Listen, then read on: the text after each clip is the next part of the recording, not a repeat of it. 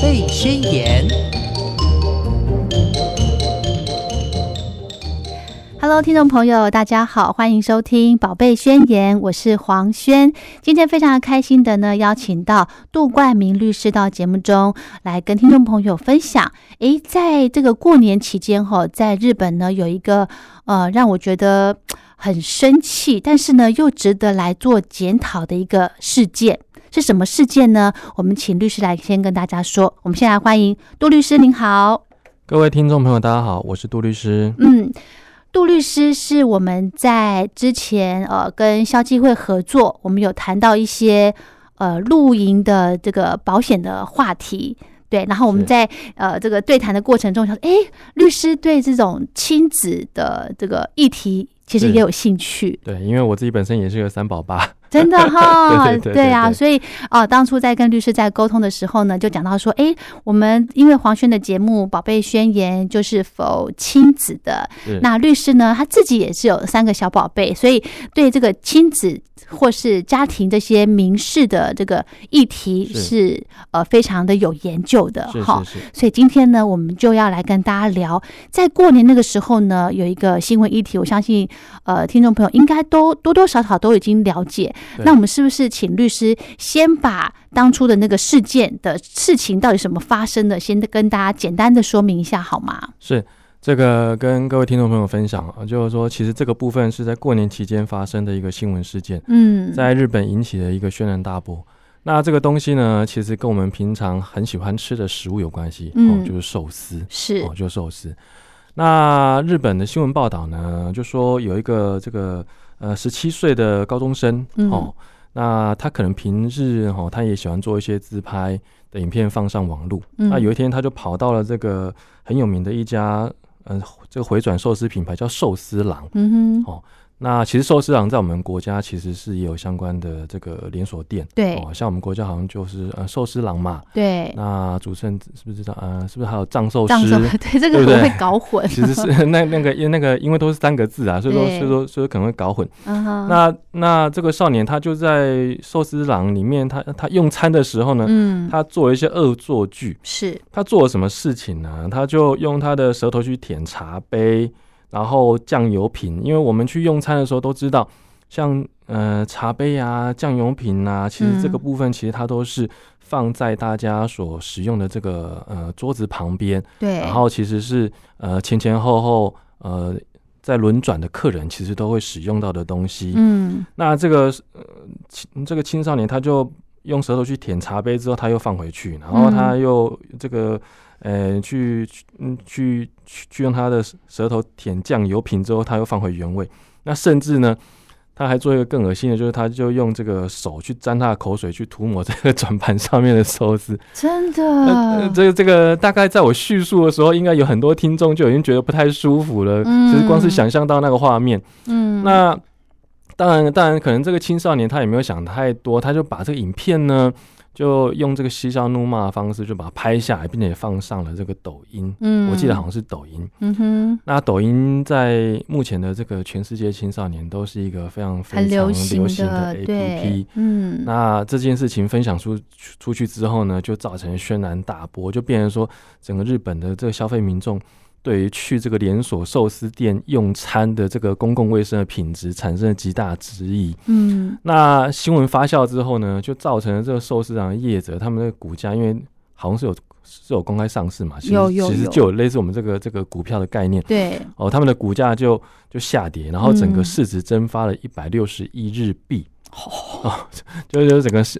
整个整个下跌率，这这个好可怕这哦，这个市值下跌幅度实在太惊人了，嗯然后大家都不敢进去用餐。哦对，那到了诶最近哈、哦，这个嗯新闻事件发酵之后，大家就开始有点去同情寿司郎，甚至发起了这个什么什么什么寿司复兴的运动、嗯哦哼，，甚至也有一些民众这个主动参与说啊，不然我们不要让这么一家。这个店家因为这个事件而倒闭，那我嗯们试着去用餐。嗯那不过回过头来就变成说，呃，青少年或是小孩子做这些事情，嗯那他是不是有可能会造成他自己本身跟父母的法律责任？嗯，这个部哦分其实就值得探讨，是因为日本的寿司郎他们就已经表明清楚了，他们针对这件事情是要向这个青少年以及他的父母去进行提告的。嗯，哦，即便这个这个青少年的爸爸看起来其实是在镜头前面嗯，有点痛哭流涕，然后对跟社会大众道歉，啊，对，但似乎啦，哈、就是说嗯以目前最新的新闻发展来看，好像寿司长还是打算要进行提告哦。那甚至于这个青少年他他说他为了不去影响他所呃就读的高中嗯的学校的其他人的生活，他甚至也自己主动退学。是所以说，其实 我们在探讨这个事件的开始之前，嗯当然还是要跟呃各位爸爸妈妈或是这个青少年讲说，有时嗯候真的呃做事还是要深思熟熟虑啦。哎，对，这样子可能可可能不至于嗯去影响自己之后的人生呢、嗯哼对啊哼哼那像主持人有孩子吗？有有一个宝贝，有个宝贝哈，嗯，那这样子、呃所以那时候我看到这则新闻的时候，因为我会看他的影片嘛，呃对， 我觉得小孩子也太皮了，是啊，而且他是高中生嘛，对不对对对？对十对七岁，诶，是未满呃未满十八岁，就是未满未18岁成年。对对对然后诶，真的第一个就会想到说，呃，虽然家长去那个寿司郎嗯，道歉，嗯但是呢，他好像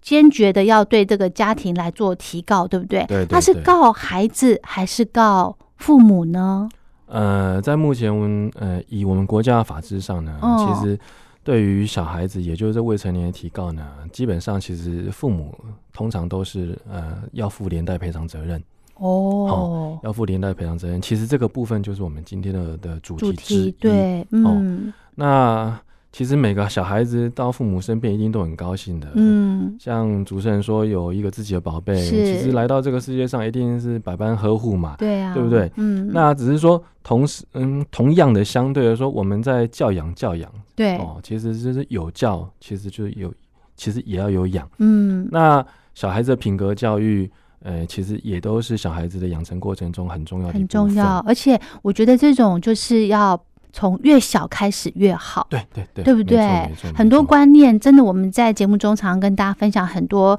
呃，可能很细微的观念，我真的觉得都是要从小开始。没错，而且嗯，呢，哦，我觉得今天这个例子哈、让大家可以知道说，其实呃，父母的责任其实也不能够免哦，不容易哦，哦，不容易，对不这对？个，嗯、我们以前三字经常常有，其实有讲一句话，就是养养不教，教父之过。是的，哦其实呃，这个不只是古人的智慧哦，嗯哦这个部分其实也是我们法律的构成的一个基础的规定哦。哦嗯这个这个东西其实要跟这个这个听众朋友报告。哦嗯，那只是说。当然，我们刚刚所讲说，哎，小孩子犯错可能还是有相对应的惩罚的规定，只是说他还是孩子对，对，他就还是差在孩这子边，哦。那立法者也知道嗯，哦，说啊，孩子犯错，他在成长过程中，假设一犯错就不能翻身，那对于这孩子的人生也造成以太后大的怎么影响办？了。对啊，而且他又退学了，对，所以说对啊其实、呃，我们国家的规定其实是针对小孩子的这个法律责任呢，嗯，他会做比较轻微的一些处置，是，哦，让小孩子有改过自新的机会。嗯，哦，啊，只是说在规定的同时，他同时也会要求说父母说，假设你养，呃，你你你监督不周，嗯，那是不是今天当小孩子哦造成别人的损害的时候，嗯，可能我们爸爸妈妈也要同时负起一定的法律上的责任。要哦哎、哎、嗯，这个部，分其实就是这样子。嗯，我们刚一直在讲未成年，未成对年对，哦。那其实这边要跟主持人还有这个听众朋友报告，我们国家其实没有所谓的未成年的定义啊，我们国家其实没有。相对应的，我们国家所规定的是什么叫做成年？我们国家规定的是什么叫做成年？那你还没成年的，其实基本上我就们是就是未把它认定为未成年。对呀、对，哦，哦，那所以说，其实我们要要讲未成年的时候呢，其实我们要从什么叫做成年开始来谈。对，除了那年龄之外吗？啊，不是是，其实哦基本上就是以年龄来看。 ，OK，哦那以年龄来看，什么叫成年呢？因为嗯我们呃听众朋友哦，其实常最常常遇到的就是民民法跟刑嗯法刑两嗯个概念。对，那我们就从这两个概念来跟大家分享什么叫成年。嗯哼，哦那第一个是我们最常遇到的就是民法是，哦，这个这个平常食衣住行最常用的就是民法。嗯哼，那民法它有两个关键数字，第一嗯个就是十八、是哦，呃满十八岁就叫做成年。成年，OK，好、啊，第二个关键数字叫做七，哦，七岁，嗯也就是说，你未满十八岁的孩子们，嗯，我们把它分为两个阶段，一个是满七岁跟未满七岁。哦，未满七岁，我们就有点把它想象成是学龄前儿童。对，学龄前儿童，我们把它叫做呃这个无行为能力人。嗯哼，哦，那满七岁，但是未满十八，其实简单讲就是七到十呃七到十七的概念。对，七到十七，它就是限制行为能力人。那这个部分呢，它的意思就是说，诶、假设是呃你学龄前的儿童，对，可能他在做一些行为的时候，我们嗯就会基本上主张他可能就是属于一个没有法律上效力的状态。嗯，但是假设是已经七岁到十七岁了，对，那不太，嗯、现在社会这么发达，嗯，你一个小一的学生或是国中、高中的学生，常常出去做自己的事情，嗯哼，买文具、看电影，去 Seven Eleven 买个饮料、面包都可以吃了。嗯嗯嗯哦，总要让他们所做的行为可以有一定的法律效力的产生。嗯这个部分呢，我们就承认他的某些行为是有效力的。嗯哼，所以以在七到十七这一块呢，我们就叫做限制行为能力人。是好、这个部分就叫限制行为能限力制人。行为能力。那嗯那行为能力它的概念呢？行为能力其实在法律上看啊，可能要讲啊，杜律师什么叫做行为能力啊？怎么听起来很拗口？我很简刚单眉头就皱起来， 要开始上课了。 这个部分呢，啊大家把它想象的简单一点。好，行为能力就是一个人的行为可以对外发生法律效果的能力。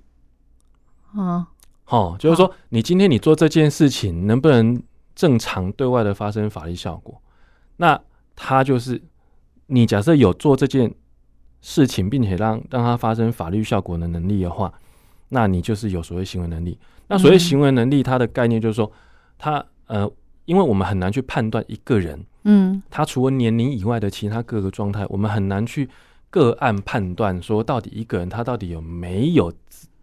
自己主张或是自己认知他行为的能力，嗯太难了。嗯，所以立法者只能用最简单的，用年龄，嗯用年龄去做一个区分，嗯哼，这是第一个最简单的道理。嗯哼，那第二个，第二个嗯哦，那其余假设你今天你都已经成年了，你应嗯该有行为能力了，但万一你是在无意识状态。嗯哦，那你可以证明你真的是无意识状态，那可能你也可以举证自己本身是没有行为能力，你当时候所做的事情是没有法律上效果哦，的。这就是很多社会事件，对不对对对对对 OK，对，有一对些对都会说他们的怎么有一些精神方面的问题呀、可能精神耗说弱啊，对，然后是酒醉无意识啊， OK 哦，其实有一些人他们会去主张说自己可能当时候就是没有所谓行为能力，哦啊，但是这些状态其实，在他们的案子里面都不一定可以获得。呃，法官没有支持法眼的认可啦。嗯哦嗯今天假设你是因为自己本身的因素导致让自己本身没有行为能力的话，其实有时候你的行为还是要要负一定法律上责任的。哦那会这个减轻，对不对？呃，能不能减轻这个东西，就是由法官去个案判断。哦嗯嗯那我们回头来讲，这个是民法上的两个关键数字嘛？是我们来复习一下，第一个就是七七啊，第二个是十八， 18对不对？那嗯刑法就不太一样喽。哦，哦，那刑法不太一样了啊。那哎、我们另外跟这个这个主任法普一下，好，主持人知不知道说，在一百一十二年一月之前，其实我们民法并不是十八岁成年，二十我们之前是二十岁。对，哦，嗯主持人很厉害。嗯那之前二十岁的时候呢，这个这个条文的规定呢，在一百一十年被修正了。嗯哼，因为当时的立法者就在讨论说，啊，我们我们法律一直规定说刑法十八岁就要负责任，嗯结果民法规定说二十岁20才要负责任。嗯那现在的孩子呢，通常满十八就已经大一了嘛，嗯那你说当一个大一的的学生，大一大二的学生，他他还是限制行为能力人，好像也怪怪的，所以后来就下修。嗯哼，哦这个是个世界，界趋势，嗯哼，所以我们的立法院在一百一十年的时候就做修法，嗯但是因为针对于是否成年的这件事情，嗯影响实在是太大了，对，所以在一百一十年通过修法之后呢，它是定了一个缓冲期，嗯哼今年的一百一十二年的一月一日才开始施行。嗯哼，所以以这个民法从十八岁开始成年的这个规定，在目前我们大家观念中都还是热腾腾的，才刚刚开始施行而已。 是哦，对对是对哦对对对对，嗯那，我们讲回来这个刑法，好，刑法的关键数字也是有两个，嗯哼，一个是十四，一个是十八。嗯哼，哦，简单讲，其实民法、刑法只要十八岁都是要负完全责任啦、啊对，但是呢，刑法它假设你是未满十四岁的话，嗯那你所谓的的这个行为呢，基本上是不用去负刑事责任的。哦，假设你的行为有涉犯到刑法的话哦，啊，但是你又未满十四岁，立法者会觉得说啊，用用我们国家的刑法哦这种刑事裁罚规定去对付一个未满14岁的孩子，未满十四岁孩子嗯，有点有点太过严苛，嗯嗯哼，所以在这个部分呢，就是设定说他是不罚。嗯哼，那十四岁到十八岁到未满十八、也就是十四到十七之间、嗯这个部分呢，他即便是涉犯刑法，他就是得减轻其刑，嗯，得减轻其刑。嗯哼，这个是基本上刑法的规定这个就是这个年龄层就是有那个什么少年法庭、什么关护所之类的，哦，这是个那个主持人吗很厉害，嗯，主持人就讲到说，我待会要讲的，就是说哦刑法虽然说规定十四岁到十八岁，它基本上是呃刑罚上规定它是得减轻其刑，嗯但是我们国家又思考说，啊，你未满十八、嗯都还未成年，那是不是要有另外的特别的法律来保障这个青少年不小心、呃嗯触触法犯到刑嗯，这、这个刑法的时候，嗯给他一个自新的机会？是所以我们另外有定一个叫做《少年事件处理法》。哦，那少年事件处理法，它就定明白说什么叫少年，就就是呃十二岁到十八岁到未嗯满哼十八之间，叫做十二呃十二到十八，哦，这边是规定十二到十八、哦哦，就是说十二你十二岁到十八岁，假设你的行为第一个有触犯刑法，嗯哼，第二个你没有触犯到刑法，但是你的行为有可能已经快要踩到刑法的红线了。嗯什么叫做已经快要踩到刑法红线呢？它里面它有规定， ，OK，他说，比如说你没事就携带危险的器械、嗯，危险的刀械，对，那或是你施用一些违禁品嗯哦，那或是你你你其实哦，可能已经准备去做这个犯罪行为，但是你可能是未遂嗯哼，哦嗯，就是嗯我们刑法上这种犯罪的未遂的规定，就是说可能你孩子的这些行为已经有相当程度去涉犯刑法的危险性的时候，嗯我们觉得应该要防范于未然。嗯哼，那可能在这时候就让你去适用少年事件处理法，嗯哼，这个是有关于在这个这个刑事法的程序里面有关于少年一个特别的法令，嗯哼有关于特别的法令。是那我们针对整个有关于未成年的这个年龄的规定呢，嗯其实基本上就是规定在刑法跟民法。那大致上就是这样跟大家讲清楚，嗯哼民法很简单，就是七嗯18对哦，那刑法就是十四四跟十十八，哦嗯，啊，其实大家就放在心里。其实、嗯哼说实在，其实这些东西哦，今天我们上节目不是要跟大家做做什么法律什么法律什么教育，专业的研习 对大大家只要有个概念嗯哦。我们现在呢上大学嗯是不是大概都十八岁？对所以你只要有个概念，你只要是大一新生，你在民事跟刑事上你就要都有完全责任责任，完全责任完全责任。嗯没有说什么什么啊，我犯了错叫爸爸妈妈出来扛啊，我犯了错，呃，是不是可以这个法律帮我减轻其刑？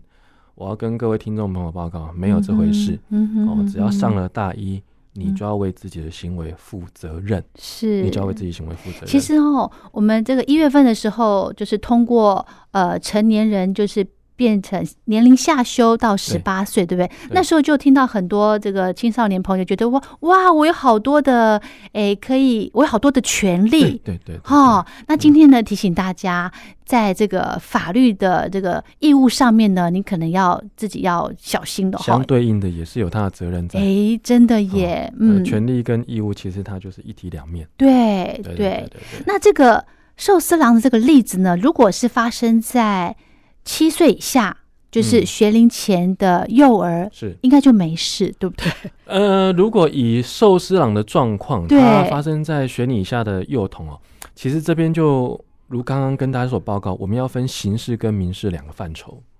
这会牵扯到刑事哦。呃，其实有可能哦，因为呃，这个年轻人哦，他把影片 PO 上网的这个行为，嗯有可能去侵害到店家的名誉权。有、有，哦那这种去侵害到呃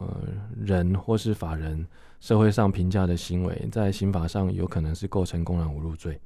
哦，是有可能这么构成的重哦，是有可能的。所以说，其实这 个这个部分，我们我们也要跟各位听众报告一下说，其实嗯呃，开玩笑没有关系，但是其实如果说开玩笑本身有可能去影响到他的名誉的话，当然就要小心。嗯那如果说是呃刑法的范畴，嗯那按照刚刚所讲，十四岁以下，那对甚至是七岁以下，他当然对是不罚。嗯哼，所以所以说这个部分，即便发生在我们国家，嗯呃，也不会有什么刑事法上太大的问题。嗯哼，但嗯是哼，如果是在民事的程序上，对，民事的程序上， 这边要跟大家所讲的，今天我们所讲到有关于是未成年人他的行为能力他有所限制的这一块，嗯它其实是针对我们一般正常的法律行为。嗯什么什么叫正常的法律行为？我们把这个所谓的正常法律行为哦，想象成是一般我们平常在做合法的事情。嗯哼，比方说，我今天去买个面包，嗯我今天去买个文具，我今天去买个书本，我去看电影，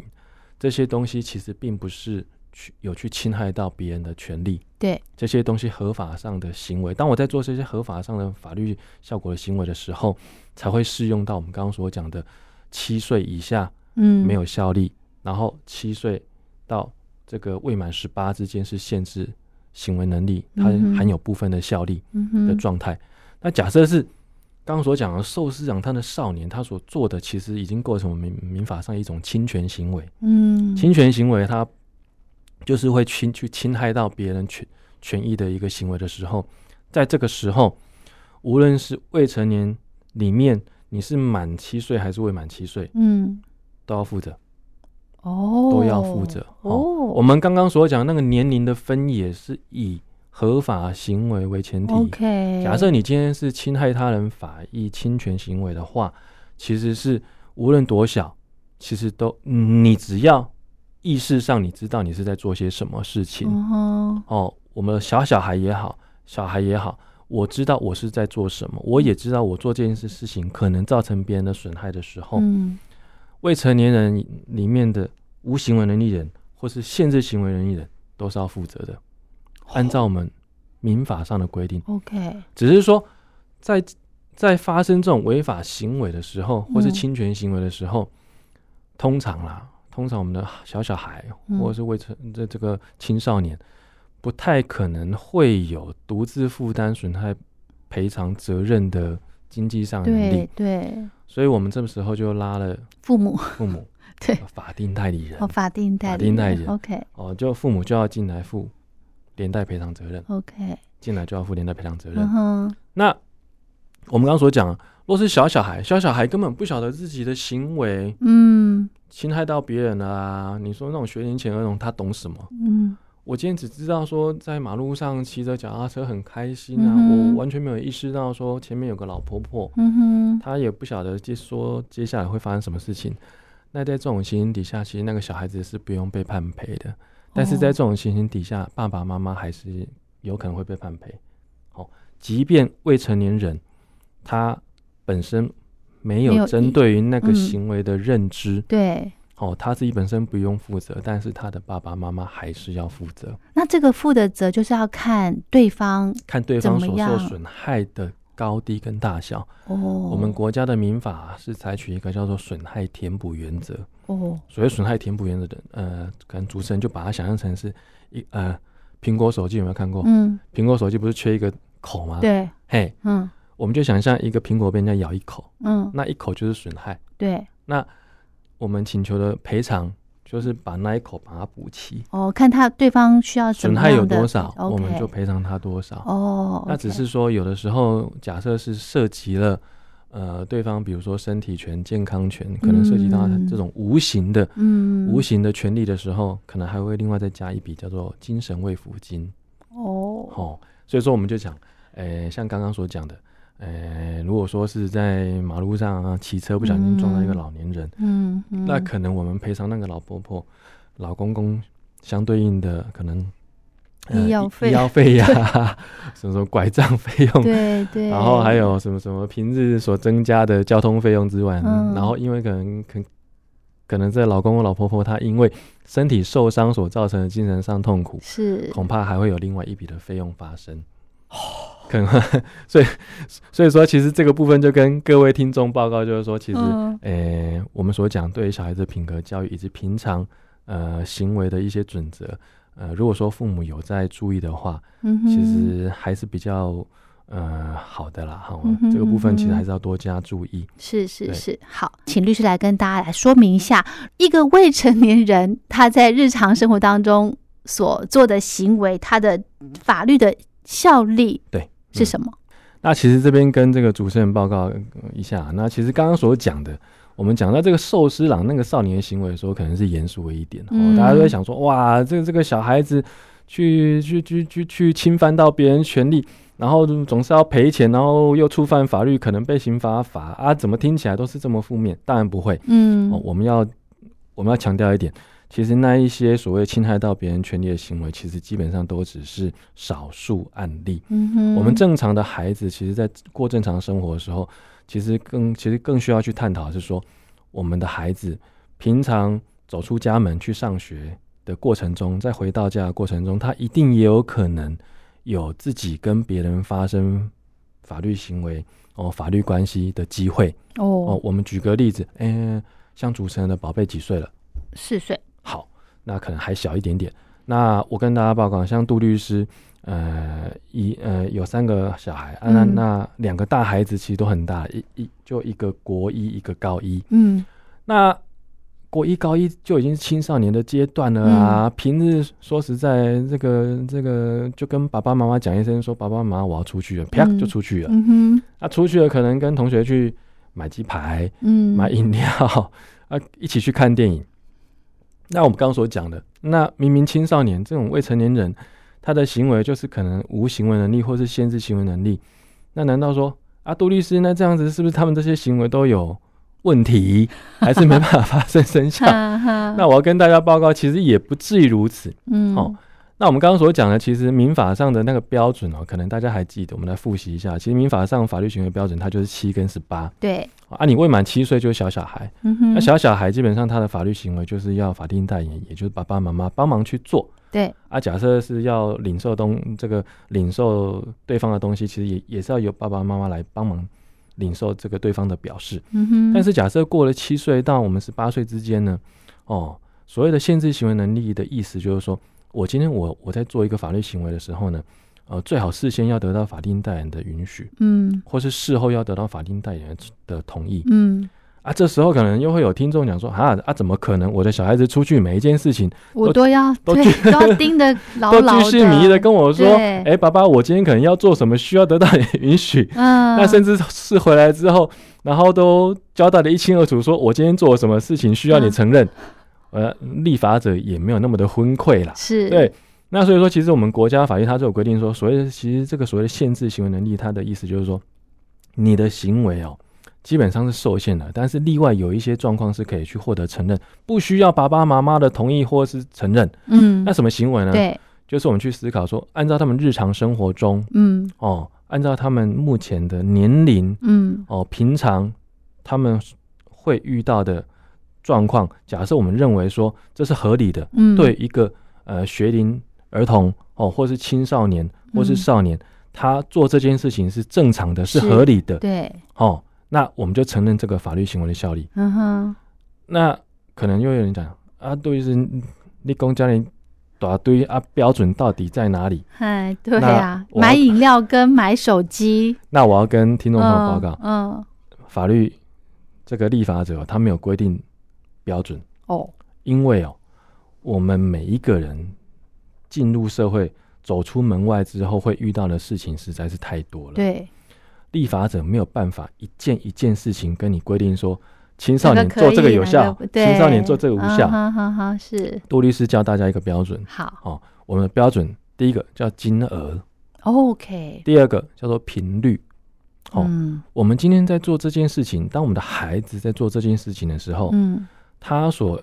可能支出的金额，嗯或是这个交易可能涉及的金额是大是小，嗯，是不是这个年龄的孩子或是未成年人通常可以遇得到的？嗯哼，哦，，比如说我们去买个面包，通常对就五十块、一百块，嗯哼，这就，很正常啊。嗯哼，那你说你买个手机五千块、一万块的，这个是一般的孩子会做的吗？应该很少嗯数。哼嗯哼那在这种情形底下，我们就会把它想象成说，哎、可能买面包是 OK，嗯买哼手机可能就是必须获得父母事先允许或是事后承认。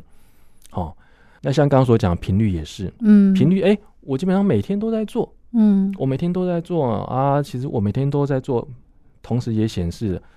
哎，大家对于孩子做这件事情是属于正常，大家都会有通常概念说，哎，真的是正常的。嗯哎、你做这件事情并不会去让我感到惊讶，嗯哼哼哼哦，嗯所以可能买文具嗯啊，嗯嗯，这个这个去看电影，嗯哼这一类，我们就觉得说，哎、孩子去做这些事情好像是正常的，嗯哼好、你们的标准就好像是正常的，是其实就够了。哦，认知就是这样 OK OK，哦这其样实蛮说实好在判断的。对对对对对嗯呃，其实一般而言，其实我要跟主持人还有听众朋友报告了，我们在法院里面的法官所判断事物的标准，也就是经验法则，哦经验法则， ，OK，并不会说超出常人经验太多，嗯哼所以我们用我们一般个人的生活经验去判断，说孩子做什么是有效，做什么是无效的。嗯哼，大致，上，我们心里都可以慢慢的浮现出那把尺的轮廓。嗯哼哼哼，那但是这边就有一个问题哦，有一些小孩子，他们可能比较小大人呢，嗯哦，呃，像之前不晓得这个主持人有没有听过一个新闻，就是一个一个国中生还高中生，嗯他冒用他爸爸的这个身份证正反面影本，他去通讯行办手机办门号，哦办，门号，然后又办手机。哦，那这件事情怎 呢么？这么厉害啊？这怎么盗用啊？ 那那他就跟通讯行老板，因为其实说实在，其实现在通讯行老板也不是笨蛋嗯哦，他想说一个孩子走进来，哦，看起来老大，嗯，就是有点大，但是又没有那么大，嗯，明明看起来就是高中，大概大概高一高二而已，可是却拿着然后他成就拿年着人 身成年份人的证东西，他说，哎，对他他爸爸给他这一张，哦，请他出来帮忙办，就哦办了之后，他的父亲也不晓得自己自己身上多了这个门号。 ，OK，那个 SIM 卡，那个那个孩子就一直用，那一直用到后来呢，小孩子只会可能一开始只只懂得享受的权利，嗯不，懂得去承电担话费吗？他哪有 他哪有钱去缴电话费？是哦，后来？呢，经过这个电信公司通知这个爸爸妈妈，爸爸妈妈一收到账单，哇，好几万的电话这个电信费，整个都吓到了。哦，因为现在有很怎多么办手机的那个对 app，嗯，他们的那个费用是可以挂到电信费里面的。哦，对，那发生这件事情之后呢，那个爸爸妈妈就回头去去指摘那个电信通业信者，对，说啊，你怎你么怎没么有可以帮我让审他核办呢？什么什么对之类呀、的会哦。哦，这嗯边其实我要跟各位听众朋友啊，在这种情形底下，那个小孩子的法律行为的效力是会受到法院承认的，因为我们国家有一个规定，嘿，民法有个规定，他说你这些限制行为能力人哦，虽然你做的的行为，如果假设不符合所谓的这种日这种日常生日常活对对的概念的对话，基本上他必须要获得法律这个法定代理人的事先允许或者事后承认。但是如果你施用诈术哦，让对方嗯让、让这个交易相对人相信你已经成年，对，或是相信你已经取获得了得同你意，对对对对对，对你已经取得了爸爸妈妈的同意，然后所以说交易相对人就因此相信你，呃嗯是而跟你进行交易的话，是，在这种情形底下，哦，必须要去保障交易相对人 OK，他在社会上他的权利，他应得的权利。嗯哼哼，所以在那个嗯案例里面呢，哼，这个基本上呢，这个法官就引用这个法条的规定，嗯哼，认为说，哎、你这个小鬼头实在是太厉害了，然后骗了这个交易相对人，但是你用的方法是不对的。嗯，所以你的你要为自己的行为付出代价，所以是你签订的这个契约就是有效的，对总不能说你一开始你骗人家签了这个门号的契约，嗯然后然后事后你又不认账，家你又说长啊，因为对我啊是限制行为人员，所以说我不用负这个效力，这样子好像这个社会也太让也、嗯也让您太好过了一是点点，对哎、其实是不应该这样。嗯，所以以说我们国家横屏上的规定就有这样子的效果，嗯这哼其实哼这哼东西也是要让大家知道的，哎是哦有，规定就会有例外。好好好好，对对对对所以这个通信的这些费用，对，还是家还长要处要理要嘛，出对不要对出，哦你没有办法去去提提告啊，或者是什么什么的，对不对？有困难哦。嗯，那因为其实那个案子一开始，其实本来最基本的问题是在于说这个门号契约，嗯门号契约的签订才会去影响到这个。嗯，假设是单纯单纯打电话、嗯使用电信服务，对，或是使用邮政服务，嗯哦，这个时候其实立法者有另外的规定，嗯哼，我们的电信法跟邮政法其实都有规定到说，哦，他们没有办法去判断每一个使用电信服务或是使用邮寄服务的人的年龄，嗯，在这种时候怎么办呢？嗯这些特殊的法律，他们都规定啊，反正我今天不管你是谁，即便你是无行为能力人嗯还是限制行为能力人，我都拟制，嗯拟制你是有行为能力的，哦这样子比较符合社会上一般经济活动的运行。嗯对整个社会上才进行的下去，嗯总不能说今天妈妈是用妈妈的电话打，嗯啊，一个小孩子突然拿着妈妈的电话说：“我暂时借用妈妈的手机来进行电信服务的这个阶段，嗯是不是因为我没有行为能力，所以我不用不负担算数？？”这一段的电信费 嗯，我要跟大家，讲，不是这样子的哦。 OK 按照电信法跟邮政法，它它就是拟制，你就是有行为能力对，哦。嗯啊，这样子哼整个社会才运行得下去啦。是的，对是对的，对是对对的。好，那今天这个新闻呢，日本的这个少年的行为，如果在我国的话，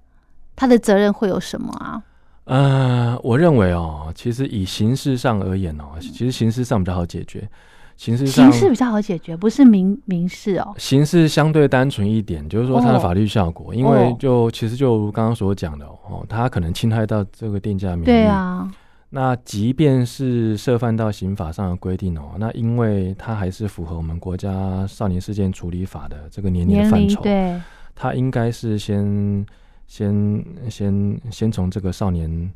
的程序哈、哦，嗯少事法的处理程序进行。那少事法的处理程序，因为会念在他基本上他是未成年人，对，他是个少年，嗯，所以说基本上可能有的呃处分不会太太重。会有哪些处啊分？呃，通常一般会有什么类似像训诫，训诫是什训么？诫的咖喱妹妹，谁没啊？呃，谁嘛？法？哎、法官， 真的假的？法官就在法庭上说：“哎、你以后不能再犯了哦。” 是这样，就叫他说：“啊，哎、这很有效果。”其实，其实我要跟主持人报告，呃，其实哦，